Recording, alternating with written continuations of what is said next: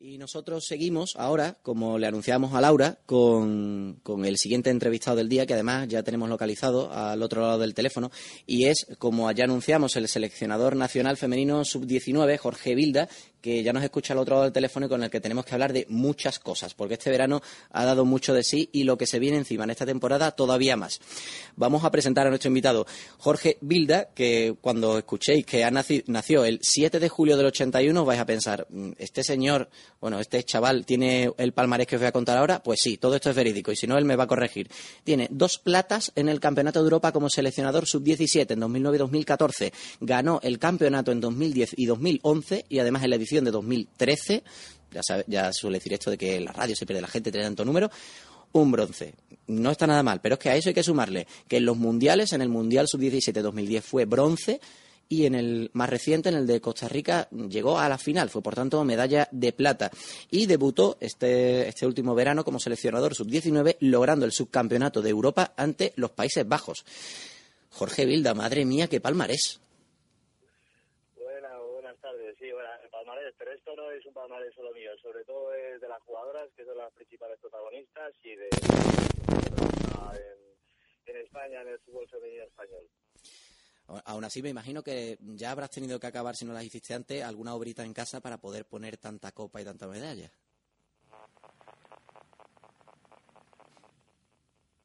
vamos a ver, porque parece que no te escuchamos de momento. A Jorge, se nos ha ido un poquito la señal, tenemos al duende de la radio por ahí operando, pero vamos a ver si podemos recuperarlo en unos instantes. Es que es lo que decía, Jorge Vilda es un, es un técnico que empezó su carrera en el Canillas, ahora lo hablaremos con él en cuanto podamos recuperar esa conexión, muy conocido equipo madrileño, y es que pese a su juventud, ya os decía el palmarés que tiene, nada menos que dos veces campeón de Europa, dos veces subcampeón, un tercer puesto, muy buenas actuaciones en los mundiales, prácticamente todas las jugadoras jóvenes que están despuntando tanto en España como incluso fuera de nuestra frontera han estado adiestradas tanto por él como eh, por su padre, por Ángel Vilda, que entró en la Federación Española también hace unos años y ese equipo técnico formado por padre e hijo lograron unos muy buenos resultados. Creo que ahora, incluso puede ser que con un poquito más de calidad de sonido, tengamos a Jorge al otro lado del teléfono. Jorge, el dueño de la radio ha hecho la broma, pero creo que ya te tenemos de vuelta, ¿no? Pues sí, ya te escucho perfectamente. Y yo también, qué alegría. Estábamos al asunto. Las obras en casa, ¿caben todas las medallas o cada verano hay que, hay que ir ampliando el espacio porque ya no hay donde meter tanto, tanto título? Pues bueno, la verdad es que sí, al principio pues empiezas a enmarcar, a poner la camiseta tal, y al final pues se lo está llevando todo una acción que, que sí que, tiene razón que se está quedando pequeñita. Decía antes que esto no es no es un éxito solo mío, sino lo primero de las jugadoras que son las protagonistas, del cuerpo tenido que llevo detrás y de todo el mundo que trabaja en el fútbol femenino español. Y entre todo el mundo que trabaja, y era una de las cosas que estaba mencionando antes, están algunos de tus antiguos compañeros, bueno, concretamente uno, Pedro López, seleccionador ahora sub-17, que ha estado llevando la sub-16 también, con los que empezasteis en el Canillas. Y digo yo, ¿Os esperabais cuando empezaste tú esa carrera? Porque creo que tuviste que dejar el fútbol por una lesión. Hay que ubicar a la gente. Este señor que está hablando al otro lado del teléfono estuvo en la cantera del Barça y del Madrid, nada menos. Como digo, retomo la pregunta. Cuando estabais en aquella época en el Canillas, ¿de verdad tú te esperabas que ibas a acabar tan joven y ya, bueno, con chicas que podrían ser casi tus hermanas pequeñas, haciéndolo también, llevando tan lejos el nombre de España y consiguiendo tan buenos resultados? Pues hombre, tener este ciclo nunca te lo nunca te lo esperas, a ver, siempre luchas por ello y entrenas con, con esa ambición. Eh, cuando empiezas a entrenar, nosotros eh, estuvimos en Canillas, en, en, mi caso siete años, Pedro se incorporó un poquito más tarde, estuvo, estuvo tres o cuatro. Pues bueno, sabíamos que nos queríamos dedicar a esto, somos amantes del fútbol, nos encanta y pues bueno, cuando la federación contó con nosotros, pues nosotros encantados. El proyecto era muy ilusionante querían dar un impulso al fútbol femenino y pues bueno, empezamos a trabajar y la verdad es que ya el primer año de, de coger la sub-17 yo como máximo responsable pues se consiguió el campeonato. Lo que nunca te esperas es que pues al siguiente se va a reeditar y luego pues los subcampeonatos, la, los dos mundiales, todo esto nunca te lo... Pero yo creo que, que todo esto sobre todo la responsabilidad del, talento que tienen las jugadoras, que la verdad que con el poquito número de licencias que tenemos en comparación con otros países como Alemania que tienen un millón de licencias, Inglaterra 350.000, nosotros todavía andamos por por 29.500 y al final siempre se sacan equipos competitivos. Entonces, pues bueno, yo creo que todo la clave de este éxito es que en el fútbol femenino español tenemos tenemos opción de, del fútbol como lo tienen todos los españoles. Y además que hay un detalle fundamental. Llegaste a la federación a trabajar en su día mm, y es que al maestro ya lo tenías en casa porque compartiste cuerpo técnico, en este caso con tu padre, con Ángel Vilda, con lo que hiciste un, como ya contaba antes, un muy buen trabajo que se está viendo estos años reflejado. Digo yo una cosa, en esa casa mm, había algún momento en el que nos hablara de fútbol. Pues no, la verdad es que hay, pocos momentos en los que en los que no sale de fútbol, además desde pequeñito, porque ya cuando jugaban las selecciones del incluso en el Madrid, en el Rayo, pues pues también coincidíamos y también cogía el equipo de vez en cuando. Y aparte de, maestro, vamos, yo no tengo palabras para, para describir a mi padre porque la verdad que es una persona muy especial. Todos los que lo conocéis y todas las que lo conocen, pues saben que, es una persona muy especial y particularmente conmigo, pues aparte de hijo, pues es muchas más cosas, como tú has dicho, maestro, pero también es amigo, también es consejero, también es, vamos, es una persona muy, muy especial. De hecho, mencionas esta figura de, de, padre. Es que a, ti, claro, en este caso casi más que de padre, te ha tocado hacer, no sé si de hermano mayor, pero ¿cómo es eso de un chico, sobre todo en tus comienzos, que andaba por no llegaba a la treintena, de repente se encuentra con jugadoras, pues eso, que podrían ser pues sus primas, sus hermanas pequeñas, y ahí estás tú dándole, dándole las órdenes. ¿Se, adaptaban bien? ¿Era complicado o era sencillo llevar a una chica de 17 años cuando tú le doblabas la edad, pero por muy poco? Nada, la verdad es que lo ponen muy sencillo, ¿eh? O sea, todas las jugadoras que vienen a la selección española, el comportamiento siempre es exquisito y fuera ya del comportamiento, el reto ofrecen en todos los todos los entrenamientos y en todos los partidos es no del 100%, sino del 120%.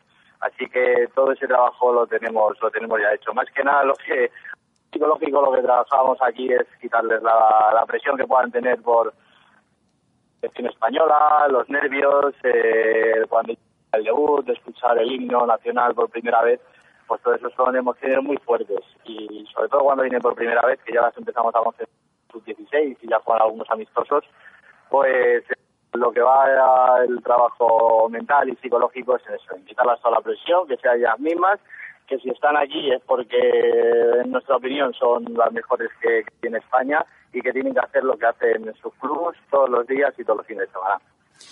Y antes hablaba de emociones fuertes, emociones fuertes las que tenemos este año. A ver, lo repasábamos antes. En este mes de septiembre la selección española le basta con sacar una victoria en uno de los dos partidos que le quedan, puede ser perfectamente ante la República Checa, para conseguir su primer billete para un mundial absoluto. Y además tenemos lo que ocurre en esta temporada con las selecciones inferiores, tanto con la sub-19 como con la sub-17, que de hecho la absoluta y la sub-19, la que tú adiestras en este caso, se concentran esta tarde, por lo cual además aprovechamos para agradecerte que estés con nosotros apenas unas horas antes. Que, ¿Cómo se presenta este verano? Porque, bueno, este verano, por lo menos este próximo mes en el que se puede dar un paso adelante tremendo para que el fútbol femenino español mm, se ponga a un nivel al que pocos podíamos imaginar hace apenas pues cinco o seis años. Así es, esta tarde nos concentramos, tenemos una concentración sub-19 y otra absoluta de lunes a miércoles de entrenamiento luego para el lunes siguiente pues ya será la lista definitiva de, las 18 que, vayan a competir esos dos partidos que has dicho de la absoluta contra Rumanía y contra Chequia y luego eh, nuestro mini torneo sub-19 que lo jugamos en Lituania. Eh, la verdad es que sí, eh, la absoluta nunca se ha clasificado para un mundial, lo tiene lo tiene muy cerquita, como bien has dicho, ganando un partido los dos, pasamos como primero de grupo y estamos directamente clasificados. Sería un hito histórico para, para el fútbol femenino español. Y luego la sub-19, pues este año es especial, porque es especial porque cada dos europeos clasificatorio para Mundial sub-20. Esta temporada, este europeo es clasificatorio para el siguiente Mundial sub-20, que sería el verano que viene, no, el verano siguiente, del, del 2016 como bien sabéis, ahora se acaba de terminar el Mundial Sub-20 que se ha disputado en Canadá, que fue que fue campeón en Alemania, ganando Nigeria 1-0 de la final. Y pues nada, empezamos la primera fase, nos enfrentamos contra Croacia, contra Lituania y contra, y contra Islandia. Y pues bueno, con el objetivo de pasar a la segunda fase, pero pasar a la segunda fase intentándolo hacer, hacerlo muy bien. y te cuento hacerlo muy bien. A ver, hay tres equipos que están exentos, que son Alemania, Francia e Inglaterra. No juegan la primera fase. Entonces, eh, para la segunda fase hay seis bombos y siendo de los tres mejores de Europa en esta primera fase, pues te quitas a, esos cocos como son, como los que he dicho, Alemania, a Francia e Inglaterra. Entonces, pues bueno, vamos con, con la moral después del, del de la fase final que hicimos en Noruega, pero como siempre con los pies en el suelo y como está la de moda con el partido a partido. Y además me imagino, aunque tampoco vamos a jugar a ser adivinos, valga el pareado, pero al haber ascendido, por llamarlo de alguna manera, tú desde la selección sub-17 a la sub-19, mm, la idea será dar mm, cierta continuidad a ese grupo de jugadoras con las que lograste, por ejemplo, esos buenos resultados en el Campeonato de Europa y en el Mundial, subcampeonato en los dos casos, e incluso este mismo verano que ya algunas promocionaron a, la categoría superior, a la sub-19, me imagino que por ahí irán los tiros, seguir dando cancha a esas jugadoras que en estos últimos, este último año año, y medio han dado tan buen resultado. Pues sí, a ver, la verdad es que, a ver, eh, las que cumplen, las que cumplieron del campeonato de, de Noruega, eh, pues bueno, esa ya no podemos ver porque ya no son sub-19, pero las que siguen, pues sí, pues esa es la base, junto a las jugadoras mundialistas que han cumplido, que son las del, del año 97, pues que refuerzan ese equipo. Y principalmente, pues pues ese es el núcleo duro del equipo, pero después siempre con refuerzas, porque tienes que tener en cuenta que la selección eh, lo que tenemos que, llamar es a las mejores jugadoras, pero también las que están en su mejor momento. Entonces, pues, pues bueno, siempre tenemos ahí un abanico amplio, en la selección nos movemos en torno a una lista de 35, 40 jugadoras que, que ahí tenemos que elegir. Las concentraciones de, de entrenamiento convocamos a 24 a 21 de campo y 3 guardametas. Y los. ¿Hola? Sí, Jorge, te escucho perfectamente. Sí, es que no, es que estaba, pensaba que había perdido. Y luego para los de Europa son lista 18 y para los mundiales es una lista de 21. Así que, pues bueno, así es como hacemos las listas. Principalmente son nuestros nuestras posibilidades de gastación. Por bueno, partidos que vemos todos los fines de semana y luego, inferiores, muy importante el campeonato que se hace a nivel regional de España, que se hace en dos y luego fase final. Con la ayuda de los seleccionadores territoriales, es decir, el seleccionador de Navarra, el vasco, el catalán, el Madrid, están representadas prácticamente todas las comunidades autónomas, pues es ellos llegan por nosotros a jugadoras que a lo mejor no, nosotros no podemos ver porque no juegan en primera o en segunda división. Ellos eh, repasan toda la regional y llevan las mejores jugadoras entonces, por eso nosotros podemos asegurar que las 20.500 jugadoras que están federadas en España pues están controladas.